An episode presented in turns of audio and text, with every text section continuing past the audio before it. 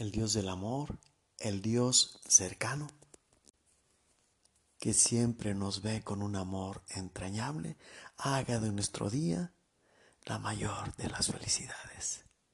Reflexionemos un momento. Del Evangelio, del Evangelio, hoy.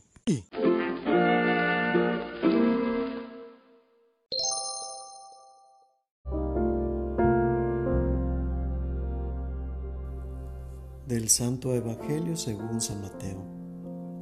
En aquel tiempo, Jesús dijo a sus discípulos, Cuando ustedes hagan oración no hablen mucho, como los paganos, que se imaginan que a fuerza de mucho hablar serán escuchados. No los imiten, porque el Padre sabe lo que les hace falta antes de que se lo pidan. Ustedes pues oren así. Padre nuestro, que estás en el cielo. Santificado sea tu nombre. Venga tu reino, hágase tu voluntad en la tierra como en el cielo. Danos hoy nuestro pan de cada día. Perdona nuestras ofensas, como también nosotros perdonamos a los que nos ofenden. No nos dejes caer en tentación y líbranos del mal. Si ustedes perdonan las faltas a los hombres, también a ustedes los perdonará el Padre Celestial.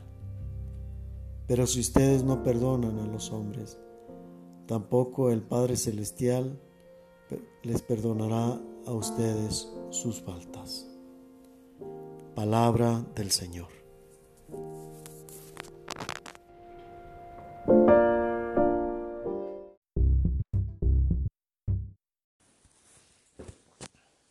Es importante reconocer dos aspectos que Jesús señala en esta oración. El Padre Nuestro, que es la oración más común que rezamos de manera cotidiana. La primera es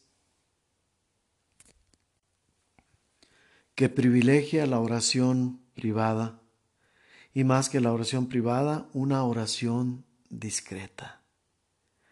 Eso no significa que repruebe la oración en público, más bien reprueba el hecho de que se haga oración en público para ganarse el reconocimiento de los demás hombres. Y más bien para tener ese encuentro privado con Dios. Es el sentido que resalta como propio de esta oración. Por otro lado, también resalta que la importancia de la oración no depende de la cantidad de palabras que se digan en la misma o, toda la elocuencia que se tiene al hacer la oración. A Dios no lo vamos a convencer con palabras como solemos hacerlo con los hombres.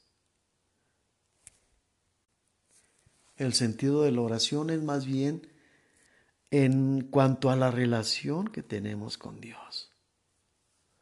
No es necesario convencerlo de algo, sino simplemente poner en sus manos, confiar a Él lo que nos está sucediendo, como una manera de encontrar el apoyo en aquello por lo que estemos pasando, como ese niño que se apoya en sus padres para recibir de ellos el afecto, para recibir de ellos una manera de ayudarle a reconocer que están al pendiente de su bienestar.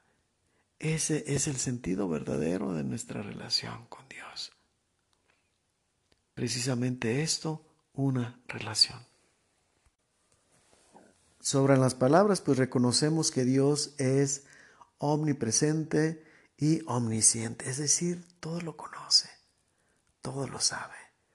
Por ende, todo lo que dialoguemos con Él va a ser simplemente para ponernos en sus manos, para sentirnos estrechados en su regazo y para manifestar la confianza que tenemos depositada en Él.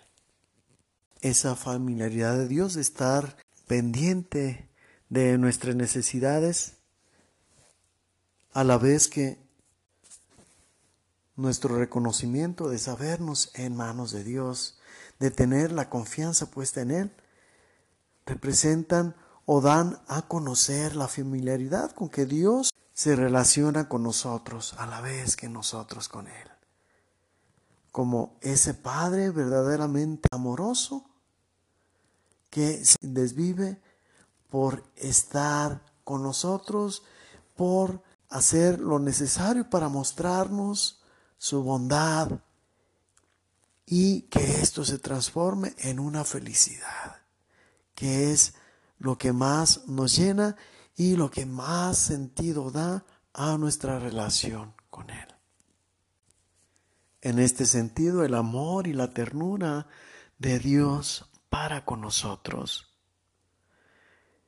Como lo hemos dicho, en esa familiaridad cotidiana, también nos manifiesta el sentido de la manera en que Él, por este propio beneficio en favor a nuestra felicidad, tiene para perdonar todo aquello que pudiera ofenderle, sobre todo cuando hemos reconocido nuestras faltas y nos ponemos en sus manos.